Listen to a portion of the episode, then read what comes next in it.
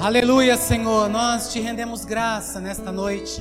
Neste lugar, meu Deus, nós queremos oferecer um culto a Ti, meu Pai, em espírito. Nós queremos, meu Deus, esperar, meu Pai, que a Tua presença venha tocar as nossas vidas. Venha tirar de nós, meu Deus, as escamas que muitas vezes nos atrapalha de enxergar o propósito maior de estarmos neste lugar, ouvindo a tua palavra, de caminharmos hoje em uma fé sadia diante do Senhor. Espírito Santo de Deus, vem passeando agora dentro deste salão, deste espaço físico e trazendo em nosso coração a realidade de uma igreja de Cristo, uma igreja de dentro para fora, uma igreja que venha impactar este bairro, esta cidade, uma igreja que venha representar o próprio Senhor Jesus através das nossas vidas. Ajuda-nos, ó Deus, nas nossas fraquezas, ajuda-nos, Espírito Santo, a orar a Deus como como convém, porque nós queremos que esta noite saiamos deste lugar com uma carga espiritual e a nossa semana não vai ser a mesma, não vai ser monótona, vai vir sobre as nossas vidas uma unção de ousadia, uma unção da parte de Deus, que através da nossa boca pessoas se converterão a Cristo através das nossas orações, demônios serão expelidos das vidas das pessoas. Na nossa empresa, seremos a luz, seremos o sal, em nome de Jesus, papai. Ouve a nossa oração, assim nós cremos e já te agradecemos em nome de Jesus. Amém. Aleluia, aplauda ao Senhor, queridos, porque Ele é bom, amém? Ele é bom. Pode se assentar, fique à vontade. Eu estou impactado, né? Tanto com a beleza dos irmãos, como a beleza que ficou esta igreja, amém? Realmente estou me sentindo em casa. Glória a Deus por isso, não é verdade? Glória a Deus pelo carinho do pastor e confiança. Eu trago um abração do evangelista Zezé. Infelizmente ele não pôde estar com vocês esta noite, mas eu creio que o Espírito Santo usa o vaso simples como eu para falar o coração da igreja. Amém? Então nós vamos estar falando um pouquinho sobre os cooperadores do evangelho que salva. Este é o tema dessa mensagem. Os cooperadores do evangelho que salva. É verdade, irmãos, que nós estamos diante do maior projeto do universo. Nós estamos diante de um projeto a qual o seu idealizador aquele que formou este projeto, aquele que colocou tudo no seu devido lugar, é o próprio Deus Pai. E diante deste projeto, irmãos, nós somos agora responsáveis de representar o reino da luz aqui na terra, ministrando ao coração daqueles que ainda não conhecem a verdade de Cristo. Quantos aqui já conhecem a verdade de Cristo? Amém? Olha, glória a Deus, muitos de vocês já conhecem. E aí eu quero fazer uma pergunta: quantos aqui gostariam de fazer algo para Deus? Quantos aqui gostariam de desempenhar algo para Deus? Fazer algo para o Senhor?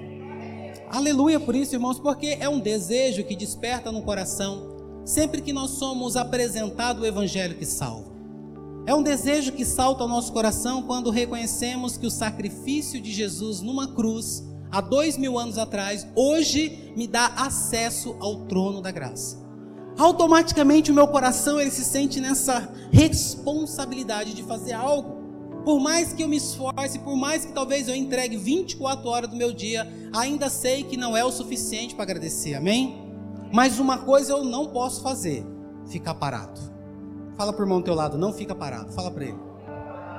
É verdade que essa mensagem vai vir um pouco de encontro com aquilo que o Espírito Santo trouxe ao pastor Luiz, já está falando ao coração da igreja. A importância, irmãos, de sermos um bom testemunho, de sermos um exemplo, porque quando nós nos deparamos com a igreja de Filipos, nós vamos ver que há características naquela igreja notáveis. E esta igreja Cristo Salva, aqui no Campo Grande, é Campos Elíseos? Aqui no Campos Elíseos tem que ser uma igreja notável. Fala para o irmão do teu lado, a nossa igreja vai ser notável. Então vamos agora viajar junto, vamos agora meditar junto em alguns textos e você vai ver que aquilo a qual chamou a atenção do apóstolo Paulo e fez com que ele escrevesse a carta mais informal de todas as suas epístolas, de todos os livros que o apóstolo Paulo escreveu, essa é a mais informal de todas. Sabe aquela carta como alguém está escrevendo com um parente bem íntimo, um amigo bem próximo? Que você não se preocupa se esquece de colocar um cedilha, um pontinho, que você não se preocupa de esquecer uma vírgula, ou até mesmo chamar por apelido. Então imagina o apóstolo Paulo preso, escrevendo com toda alegria e liberdade no coração. Todas as outras você vê um apóstolo Paulo muito polido no seu linguajar, muito centrado naquilo que tange ser a vontade do próprio Deus, independente das suas emoções e sentimentos, mas aqui nessa carta não. Ele exterioriza tudo aquilo a qual ele sentia acerca dessa igreja. Amém? Então vamos ver junto. Filipenses capítulo 1, a partir do verso 1.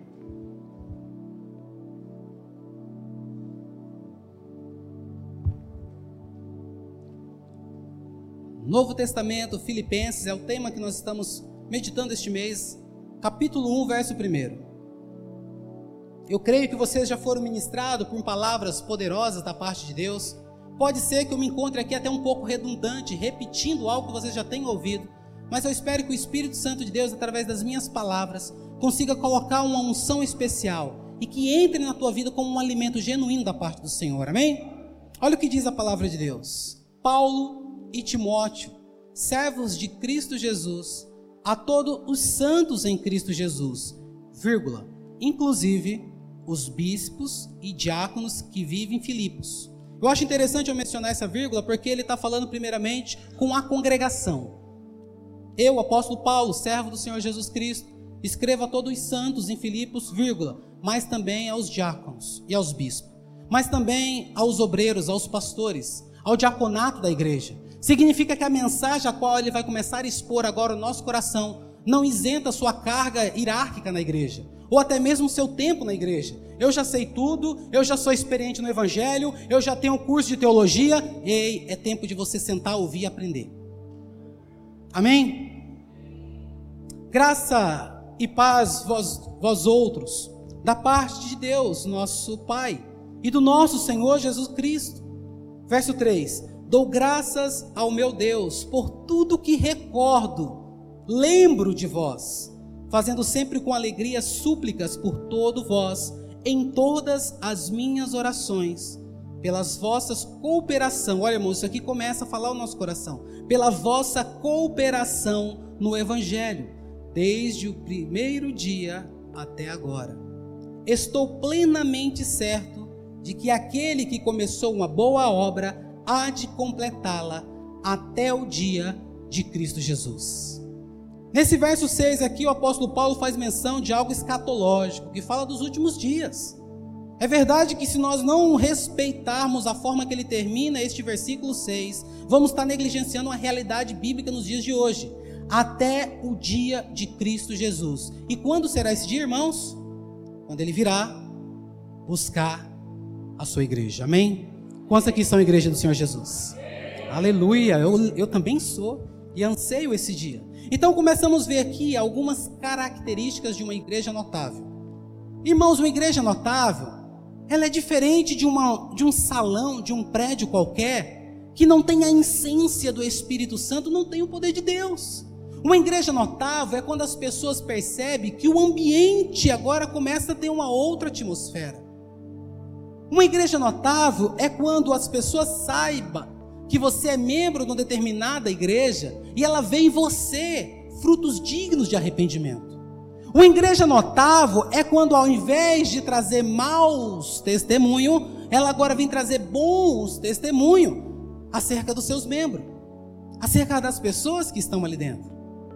Eu fico, eu fico pensando, o, o que será que as pessoas lembram, ou até mesmo eu e você lembra, quando estamos no nosso dia a dia, no trabalho na escola, como que você se lembra da igreja?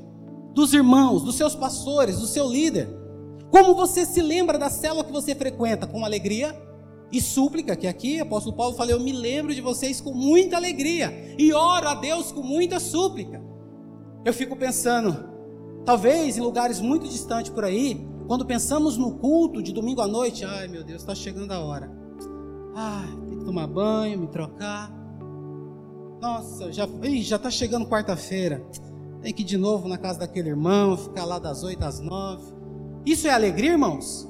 Não. Mas uma igreja notável, ela tem alegria.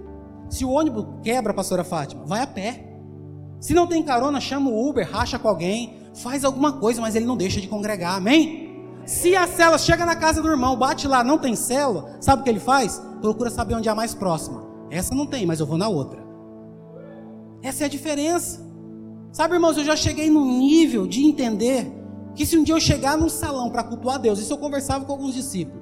Eu falei, se um dia você chegar lá na igreja, na sede, o portão tiver trancado, a igreja sumiu, não tem mais, o que, que você faz? Ah, eu não sei não, irmão Diego. Sinceramente, eu vou ter que procurar alguma igreja parecida com a nossa para congregar. Eu falei, irmãos, eu faço culto ali mesmo, na frente, no portão. E dou glória a Deus do mesmo jeito, prega a palavra, rodo no moinho santo. O que eu não faço é ficar parado. Fala para o irmão do teu lado, não fica parado. Porque para essa igreja de Filipe chamar atenção e ser uma igreja notável, ela não ficou parada, irmãos. Desde o primeiro dia até agora, vocês continuam sendo cooperadores, trabalhando, fazendo algo. Como que eu posso ajudar? Eu não sei tocar, eu não sei cantar. Ah, irmão, chega 15 minutos mais cedo, ajuda a gente a arrumar as cadeiras. Chega 20 minutos mais cedo, vamos comigo ali no nosso tempo de oração, clamando pela presença de Deus. Nós precisamos pensar, buscar em Deus como cooperar com este maior projeto do mundo, que é o Evangelho. Amém? Então, nós precisamos entender, irmãos, que aqui também é notado, é, é apontado para nós uma igreja persistente e determinada. Quando nós falamos que desde o primeiro dia até agora, não é aquela pessoa, aquele grupo que tem iniciativa, mas não tem acabativa. Não tem no dicionário essa palavra, imagino eu, né? Mas ela, ela não só começa algo, ela vai até o fim. Se ela abre uma célula, já tive essa experiência, irmãos. De abrir uma célula na minha casa, no dia da célula tá eu, minha esposa e meus filhos. Não tinha uma vida sequer. E as crianças olharam para mim, né? A gente vai fazer a célula mesmo assim? Vamos entrar para dentro? Aí eu quase cedi a tentação, viu, irmãos? parei e falei assim: é, a gente já está bem alimentado mesmo. Aí na hora que de repente veio uma luz, né? Ei, a célula é tua, é minha. Opa, a célula é tua, senhor. Então pronto. Fiquei naquele lugar. A célula começou, as pessoas começaram a aparecer, irmãos. Pensa num testemunho que poderia ter sido feio. Daqui a pouco os irmãos batendo palma. Ô líder, tem célula hoje? Eu tenho que sair com aquela cara de crente constrangido, sabe? tem sim, irmão. É que eu estava orando. Não, não, não, não, não. Ficamos ali. Continuamos, abrimos, louvamos a Deus, abrimos ali a palavra, daqui a pouco chegou uma. A gente terminou aquele dia com mais de 10 pessoas na cela. Vocês acreditam? Porque Deus, Ele é fiel. Mas é o que? Pessoas persistentes, determinadas. Ei, você agora começou a frequentar, está conhecendo? Ah, estou cansado. Ei, não, não, não, não, não. Nós somos fiéis.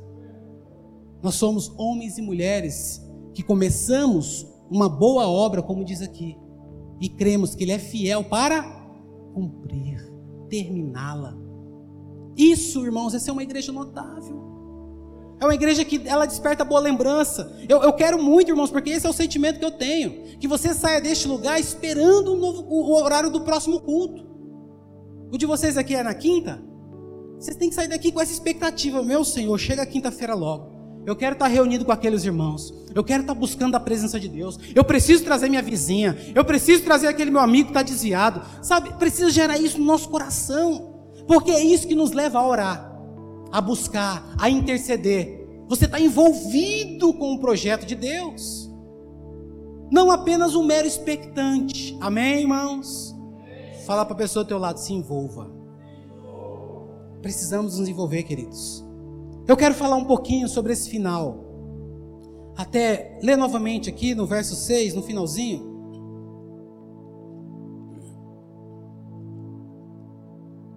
Estou plenamente certo de que aquele que começou a boa obra em vós, estamos em obra, irmãos, não somos perfeitos ainda, há de completá-la até o dia de Cristo Jesus. Eu vou levar vocês a assistir um filme 3D comigo rapidinho. Dois, três minutos no máximo. Abra no livro de 1 Tessalonicenses, capítulo 4. Talvez você ainda é novo na fé, ainda não conhece esse assunto dos últimos dias. Talvez você ainda nem sabe essa realidade. A qual o Senhor Jesus virá pela segunda vez, e não descerá até a terra, mas sim nas nuvens com seus anjos, e. Assustou? Porque vai ser dessa maneira, ele vai buscar a sua igreja no piscar de olhos. E como o Luiz falou, aqueles que tiverem sério no Evangelho, vai subir. E nesse processo, Vinícius, enquanto está subindo, nós receberemos um corpo glorificado, amém? Porque esse nosso corpo, ele é corruptível, irmãos. Ele é falho. Ele erra, ele tem vontades e desejos que muitas vezes agradam a Deus. Mas o corpo que nós receberemos glorificado, este não. Este é santo. A partir do verso 16, 1 Tessalonicenses 4,16. Olha o filme 3D, irmãos. Aquele que conseguir pegar aí vai se sentir tocado pela presença de Deus. Portanto, o Senhor mesmo, dada a sua palavra de ordem, ouvida a voz do arcanjo, e ressoada a trombeta de Deus, descerá dos céus, e os mortos em Cristo ressuscitarão primeiro. Depois nós, os vivos, os que ficarmos, seremos arrebatados juntamente com Ele em nuvens para o encontro do Senhor nos ares, e assim estaremos para sempre com o Senhor. Verso 18. Olha só, irmãos, eu vou falar para vocês o segredo desse verso 18. Consolai-vos, pois, uns aos outros com estas palavras. Uma das coisas que o Luiz falou, ei, o evangelho não é só dá, me dá, me dá, não. Ei, o evangelho não é só coisinha, não, não. Ele até falou, olha, me desculpa se eu estou sendo duro, ei, mas o evangelho, ele é duro. Estreita é a porta que leva para a salvação. A porta larga, irmão, cuidado. Consolai-vos, pois, com estas, uns aos outros com estas palavras. Irmão, o que toca, a tua motivação central deve ser consolado através dessa mensagem. Eu sirvo a um Deus, a qual um dia ele virá me buscar como igreja. Aquele que está na porta, aquela que serviu e o irmão que serviu aqui, coletando as ofertas não precisa ter outro tipo de consolo, querido. Não precisa tapa nas costas. Não precisa o pastor lembrar de falar para vocês meus parabéns no dia do seu aniversário. Ele não precisa notar que você comprou uma camisa nova. Nada disso. A palavra que me consola e que deve consolar o teu coração é que você serve ao Rei Jesus. Nada mais. Irmão, por que, que você parou com a célula? Ah, eu parei com a célula porque o meu supervisor não vem aqui tem um ano. Ô, irmão, por que você não quer mais tocar no ministério? Por que você... Irmão, por que você parou com a dança? Eu não parei com a dança porque minha líder não colocou na escala já tem dois meses. A tua consolação deve ser uma só, a qual você serve ao Senhor Jesus. A igreja da Macedônia me constrange quando o assunto é oferta. Sempre para falar de dízimo e oferta, eu evito pregar os irmãos da Macedônia. Porque o apóstolo Paulo fala assim, ó, eles sendo ricos em sua pobreza, deram-se primeiro a si mesmo por amor à causa do evangelho. E eu muitas vezes, irmãos, né? Se eu não tiver no espírito, parece que a mão não quer ir no bolso, né? Mas esses irmãos não têm, irmãos. Eu, eu, não sei o que dá. Eu dou eu mesmo. O que eu posso fazer aí? Eu tenho eu tenho meio quilo de arroz, eu dou 250 gramas, era mais ou menos isso. Era dar, irmãos, daquilo que de fato eles não tinham. Eu me constrange. Tem que ter muita propriedade para pregar sobre aqueles irmãos. Ou detalhe, tentar se comparar com eles. Porque nos dias de hoje há uma palavra chamada hedonismo, a qual é como se nós fôssemos nosso próprio Deus. E Jesus tivesse que fazer favor para mim. E a igreja tivesse que me agradar, desde o louvor, a dança, ao clima. Se tiver calor, eu preciso colocar uma postagem no Facebook reclamando que estava calor. Hedonismo. Tudo tem que girar em torno dos meus interesses, mas não. O evangelho só tem um rei, só tem um Senhor, e o nome dele é Jesus Cristo. Jesus Cristo. Aplauda ele, ele é digno. Ele é digno. Aleluia, Jesus. Aleluia. Volta para o livro de Filipenses, capítulo 1. Irmãos, qual tem sido a nossa consolação?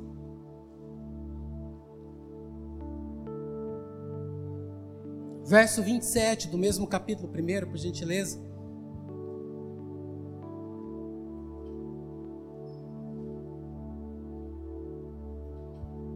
Olha o que diz a palavra de Deus.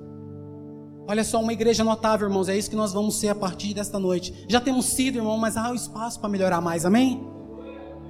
Vivei acima de tudo por modo digno do Evangelho de Cristo, para que, ou indo eu vos, ou estando distante, ouça no tocante a vós outros, que estáis firmes, em um só espírito, como uma só alma, lutando juntos pela fé evangélica. Em meio àquele monte de elogios e coisas que saltaram aos olhos do apóstolo Paulo acerca dos irmãos de Filipe, aqui ele vai trazer um alerta que serve para mim e para você como igreja do Senhor aqui na terra. Primeiro, ele fala no finalzinho que estejais firme num só espírito, como uma só alma, lutando juntos, não é separado. Tem dois alertas aqui que fica registrado nessa epístola, nessa carta, que eu quero compartilhar com vocês. Primeiro, Deus não admite divisão na sua igreja. Todos juntos. Deus não admite divisão. Ô Vinícius, sabe o que eu estava pensando? Vamos a gente fazer uma reunião agora de sexta? Aí a gente chama só os irmãos mais chegados, Luiz, nem precisa ficar sabendo. Ô Ângelo, Vamos comigo, que eu estou sabendo de uma igreja ali agora que estão soltando profecia. Aí a gente chama mais uns dois, três irmãos, ninguém precisa ficar sabendo. Juntos, num só propósito. Isso fala sem divisão. Outro ponto que ele chama a atenção aqui, ó, como, olha só, ele fala assim, ó, como uma só alma. Isso fala, sabe do que, irmãos? Sem competitividade. Amém, ministros? Quantos aqui servem ao Senhor? Uma igreja notável, ela não tem aquele espírito de competição. Quem toca mais. Irmãos, eu já vi situação, não a nível de igreja, mas a nível de célula, que os irmãos competiam para ver quem chegava primeiro. Coitado do anfitrião, sem brincadeira. Aí não contente, porque às vezes o que competia para chegar primeiro, ele perdia. O outro irmão já estava lá. Aí então ia ver para quem vai embora mais tarde. Sério? Ah, era uma benção, rapaz. Aí acabava a célula, eu tinha muita intimidade com o líder, ele era meu discipulador na ocasião. Ele sentava comigo e falava: Rapaz, tá vendo Fulano? Ele não se liga, cara. Poxa, eu tenho família, preciso jantar, amanhã eu trabalho, cara. O que, que eu falo? Eu falei: Não sei. Mas a coisa tá ficando séria. Isso não agrada o coração de Deus, queridos. Competição, quem toca mais, quem faz o passo mais bonito na dança quem prega o evangelho com mais eloquência? Não, não, não. Uma igreja notável não tem isso. Muito pelo contrário. Ela anda num só corpo, em um só propósito. E se um irmão errar, o outro ajuda. Eu notei aqui na dança. No momento de fazer um prazo sincronizado entre as três aqui, uma quase entrou na contramão, as outras duas ajudou, segurou ela firme. Aí ela acertou o passo e aí foi todo no mesmo sentido, amém? Né? A gente observa, né, Luiz? E glória a Deus por isso. Mas se não fosse esse zelo das outras duas irmãs, soltaria ela e deixaria ela sozinha e na contramão, né? Mas não somos um só corpo. Quando uma erra, todas. Quando uma acerta, todas. Porque todas são servas do Senhor. Aleluia. Glória a Deus por isso, querido. Glória a Deus por isso. Aleluia. Aleluia. Sabe, queridos, mas agora vai começar algumas questões na minha cabeça. O que mais essa igreja de Filipos tinha de diferente? Eu quero ser parte de uma igreja como essa, que é notável, que são unidos, são próximos, são compromissados do começo até o fim. São irmãos que entendem a expectativa de um retorno do Senhor Jesus Cristo. Os nossos púlpitos brasileiros em geral têm pregado pouco sobre isso. O arrebatamento, pastora Fátima a volta do Senhor Jesus Cristo. Mas isso é uma verdade que tem que estar sempre latente, pulsando no meu coração, porque nós não sabemos o dia nem a hora. O nosso compromisso como igreja está preparado, amém? Sem fazer cara de suspeita, olha para o irmão do teu lado e pergunta: Você está preparado? A cara de suspeita é quando levanta a sobrancelha, amém? Fala assim: Irmão, está preparado? Olha só, irmãos, vamos ver um pouquinho do que, que essa igreja tinha mais de diferente, porque eles se moviam dessa forma no Evangelho. João capítulo 12, no Evangelho de João, capítulo 12, verso 26.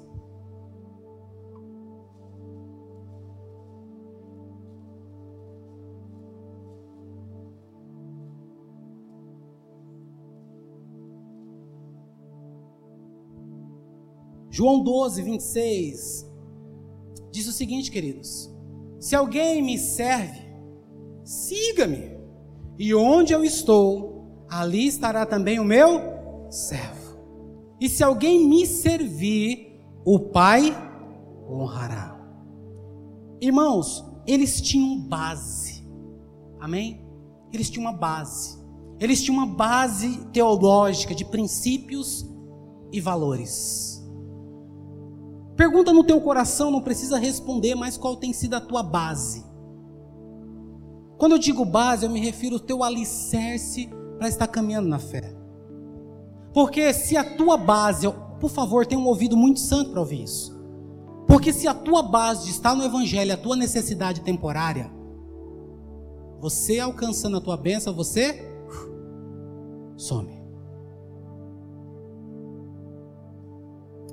Se a tua base de estar tá buscando o Evangelho for uma enfermidade, nós cremos que Jesus cura.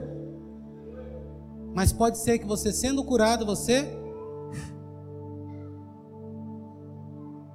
Mas esse versículo aqui, ele faz menção de tempo e lugar. Então agora nós vamos ler de novo, pensando por este aspecto ou perspectiva de tempo e lugar. Se alguém me serve, siga-me lugar. Não sabemos aonde, nós queremos seguir. Aonde eu estou, ali estará também o meu servo.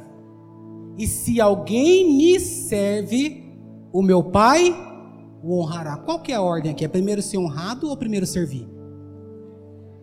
Mas infelizmente, às vezes nós temos a visão bíblica distorcida e queremos primeiro o quê?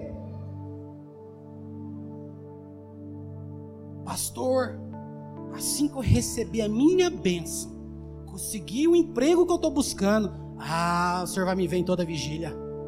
Ah, o Senhor vai me ver evangelizando aquele bairro quando eu conseguir o carro que eu estou querendo. Ah, quando eu conseguir a varoa que eu estou orando, o Senhor vai ver, pastor. Como que eu vou ajudar na obra? Ei, ei, ei, ei, para, para, para, para. Se alguém me servir, me servir, o Pai honrará. Irmãos, eu sou um testemunho pela misericórdia de Deus disso. Não valia nada. Não dá, ninguém esperava nada. Mas eu, eu, eu queria apenas servir. Eu vou ser sincero para os irmãos, sem demagogia. Eu nem sabia que eu poderia ser honrado por causa disso. Sem qualquer demagogia ou hipocrisia, pastores, de sinceridade diante de Deus. Eu fazia a obra do Senhor e eu nem sabia ainda que por conta disso ele retribuiria na minha vida e eu teria uma casa próspera, abençoada. Eu não sabia. Mas aí quando eu descobri, aí eu gostei mais ainda, amém? Mas é isso que o Senhor quer para a minha vida e para a tua, queridos. Esses irmãos aqui, eles, eles estavam prontos para servir.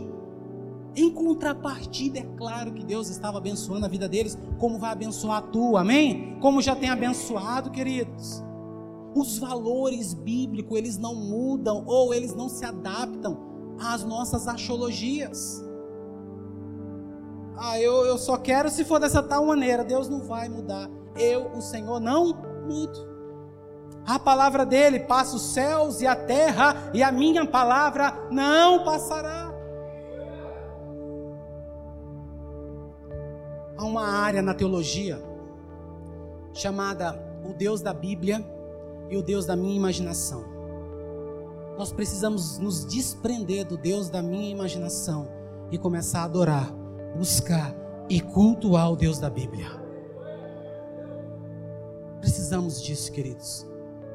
Repita comigo: esta igreja também tem base.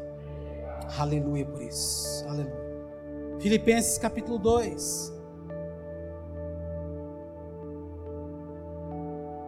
Outros pontos de uma igreja notável diante dos olhos do apóstolo Paulo, mas eu creio que também diante dos olhos de Deus. A partir do verso 3, Filipenses 2, a partir do 3.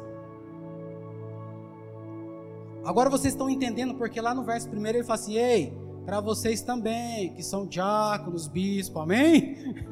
Olha só, nada façais por partidarismo ou vanglória, mas por humildade, considerando cada um os outros superiores a si mesmo.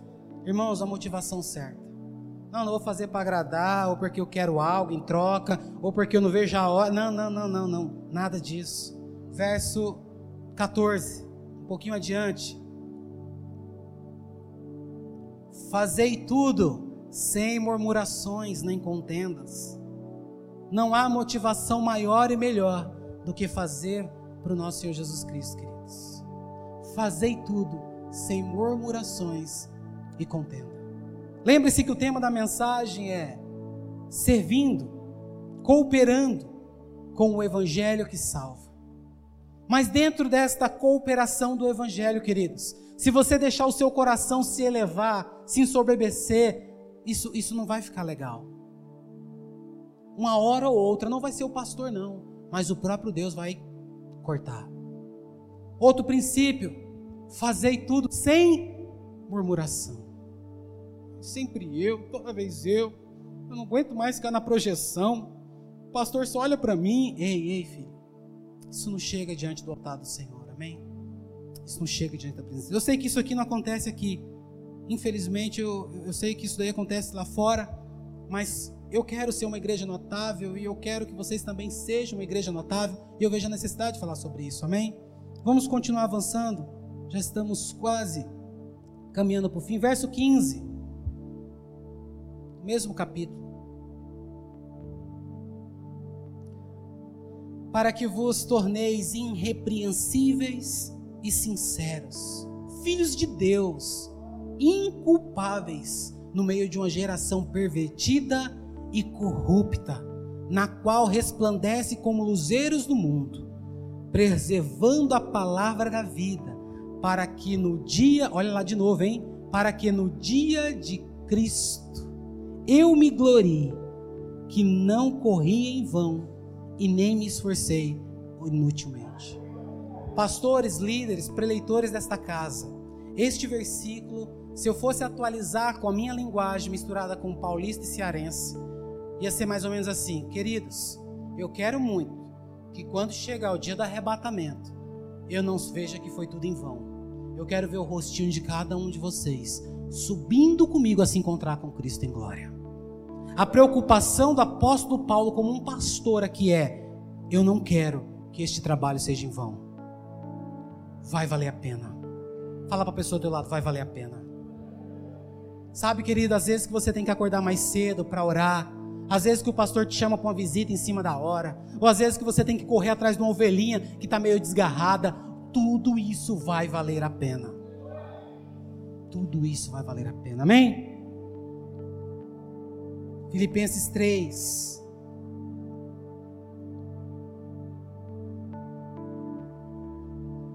Quantos ainda querem desempenhar ou fazer algo para Deus? Amém? Glória a Deus por isso. Filipenses 3, verso 7.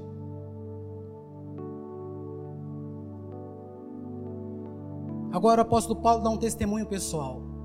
Mas o que para mim era lucro, o conhecimento que ele tinha, a cultura, isso considerei perca por causa de Cristo. Sim, deveras considerar tudo como perca, por causa da sublimidade do conhecimento de Cristo Jesus, meu Senhor, por amor da qual perdi todas as coisas e as considero como refúgio para ganhar Cristo. Queridos, aqui o apóstolo Paulo está falando da posição dele de se desprender de muitas coisas da sua cultura de muitas coisas do seu passado. Não tem como você vir para o Evangelho que salva, que resgata, e querer preservar valores que vão contrariar o caráter de Deus. Escute bem isso. Não tem como você querer caminhar agora numa fé em Cristo e querer preservar alguns valores, seja culturais, familiar, mas que vá contrariar o caráter do próprio Cristo ou da sua palavra. Então o apóstolo Paulo fala assim: tudo aquilo que eu conhecia, que eu sabia, isso tudo hoje para mim ele é refúgio, não é nada. comparada à sublimidade, à grandeza que é Cristo Jesus. Uma expressão bíblica do Antigo Testamento, irmãos, mas também replicada no Novo é: Deus não coloca óleo novo, vinho novo em vasilha velha. Não coloca. Quantos querem ser cheio aqui, irmãos? Nós precisamos, ó, colocar para fora aquilo que possa atrapalhar o mover de Deus nas nossas vidas. Amém? Algumas ideologias, algumas coisas do passado, talvez até mesmo uma outra religião que você frequentava e ainda você quer preservar alguns valores que são contrários. Não dá, filho. Nós precisamos realmente lançar tudo fora para que sejamos cheios agora com a essência, com o poder e a unção que vem do próprio Deus. Irmãos, olha, eu quero deixar algo claro aqui não são as nossas habilidades, não são as nossas capacitação humana, não é a nossa, a nossa posição política ou social que nos proporciona o chamado de Deus, amém? Não é o que nós conhecemos, ah, eu sou bom porque eu, eu fiz teologia em Harvard, nada disso. É tudo a graça e a misericórdia de Deus. Tudo isso, queridos. Porque Ele escolhe os loucos para confundir os, os sábios os que não são, para confundir os que são, as coisas desprezíveis deste mundo, como eu era, para aniquilar as fortes. E se você está dentro da graça do Evangelho de Cristo, mas ainda tem um coração um pouco fora de entender isso, que é necessário se esvaziar de si mesmo para que Cristo cresça em nós, você tem atrasado o crescimento do Evangelho na tua vida. Amém, queridos? Agora, não responda, mas no seu coração. Nós aprendemos que igreja somos nós, amém? Que nos reunimos em um templo. Você, individualmente, tem sido uma igreja notável? Será que se o apóstolo Paulo, ou não preciso ir tão longe, se hoje o pastor Luiz e Fátima fosse escrever uma carta para você, mandar para tua casa, ou até mesmo um WhatsApp, e ele fosse colocar algumas características tua, como o Paulo fez aqui com os irmãos de Filipos, como seria essa carta? Primeiro eu chamo para mim. Se ele fosse mandar um WhatsApp para mim, falando de mim, Ei, irmão Diego, eu me lembro de você com muita tristeza, viu? Misericórdia. Ei, irmão Diego, que fechada bonita que você deu no irmão ali fora na hora de ir embora, hein? Tava estressado. Ô irmão Diego, e o cinto? Para que que é? Para segurar a calça só? Ou não? Ô irmão Diego, olha, rapaz, que saudade estar tá contigo, rapaz. Quando eu voltar em Tupéva, eu quero tomar um café contigo, rapaz. Meu Deus do céu. Sabe, queridos, nós precisamos agora fazer uma avaliação. Como ele falou, a palavra de Deus muitas vezes não é docinha, não. Mas nós precisamos trazer ela para a nossa vida, amém?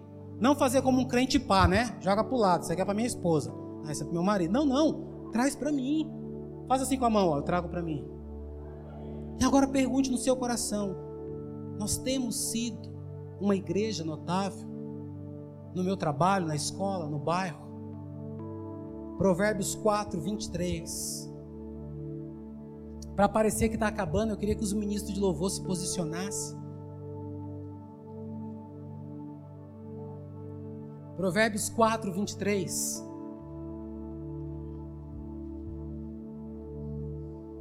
Queridos, este verso é uma responsabilidade, um comprometimento que eu preciso ter como igreja do Senhor Jesus. Sobretudo, o que se deve guardar, guarda o coração, porque dele procede as fontes da vida.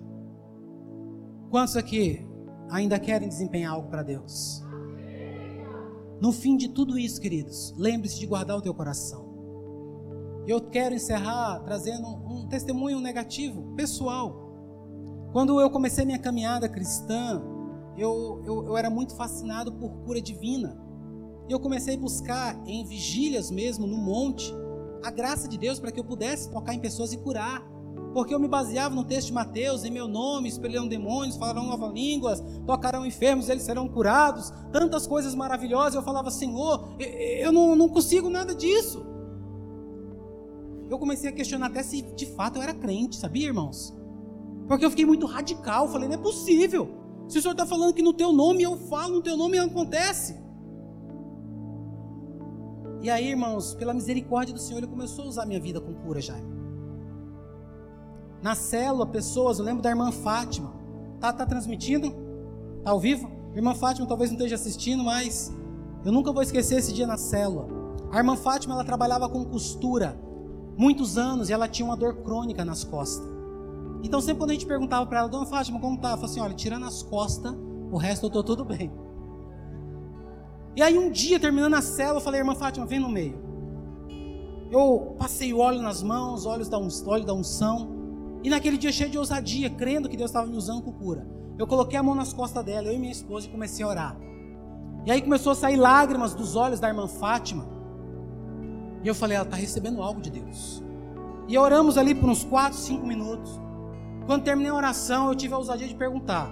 Não é qualquer um que pergunta, não. Você foi curar? Não é verdade, queridos? Nos dias de hoje, não. Volta para o seu lugar. Irmã Fátima, você foi curada? Ela fez assim, e eu ainda com um pouco de temor. Porque eu não sou curador, Deus nos chamou para cura. É, é Cristo que cura, amém? Nós. Aí ela fez assim com as costas. Ela fez assim para frente. Aquela irmã começou a sapatear. Eu falei, meu Deus do céu, olha que Deus curou, cara. Aí ela voltou e falou assim: Irmãos do céu, eu estou me sentindo uma menina de 12 anos. Não está doendo mais nada. Aplauda a Deus, aplauda o Senhor, irmãos. Aleluia! E na cela, essa irmã foi curada. Na semana seguinte, um irmão, o irmão Zé, um, líder de célula na reunião de supervisão, na terça-feira, depois do fiel. Ele não ficou na reunião e eu perguntei para a esposa, para Clau, por que, que o Zé não está aqui? Aí ela falou assim: ele está com muita dor no estômago, ele não sabe o que é. Já tem uns dois dias. A gente vai no médico. E eu estava sabendo que Deus estava me usando com cura divina. E eu falei: o problema do Zé vai acabar aqui, irmão. Desse jeito, cheio de ousadia, irmãos. Onde que está o Zé? O Zé está ali embaixo, perto do jardim. Aí eu falei: Zé, eu quero orar pela tua vida. Eu falei para ele: Deus está me usando. Aí ele falou assim: Amém, claro, pode orar. E realmente, irmãos, mais uma vez, eu coloquei as mãos sobre o Zé, orei. O Zé foi curado. Este versículo não, finou, não ficou por, por fim por acaso, mas eu não guardei meu coração. Deixou subir, infelizmente. Aí eu já anunciei para o supervisor, o presbítero Paulinho, era o supervisor na época. E eu falei, Paulinho, Deus tem me usado com cura. Se souber de alguém doente na supervisão aí, conta comigo. Sem brincadeira, irmãos, com essa, sabe, petulância. Coração que ficou soberbo. E aí depois, não demorou muito. Não demorou muito não, meu irmão. Foi coisa de um mês, dois meses. Eu fui orar pelas pessoas na célula, não acontecia mais nada. E aí foi onde, depois de algum tempo, eu aprendi desse versículo. Em tudo que você tem que guardar. Não está falando de dinheiro. Não está falando de bens. Não, não. Guarda o teu coração, filhos, porque é dele que procede a fonte de vida. Infelizmente, até hoje eu tenho orado para que Deus restitua esse dom de cura divina sobre a minha vida. E eu creio, irmãos, que aqui, essa igreja, neste lugar, Deus tem milagres para fazer, para operar, e através de vida de muitos de vocês, fazer milagres de prodígio, para que o nome dele seja glorificado, e esta igreja seja cada vez mais uma igreja notável diante do Senhor. Amém? Eu queria que você se colocasse de pé.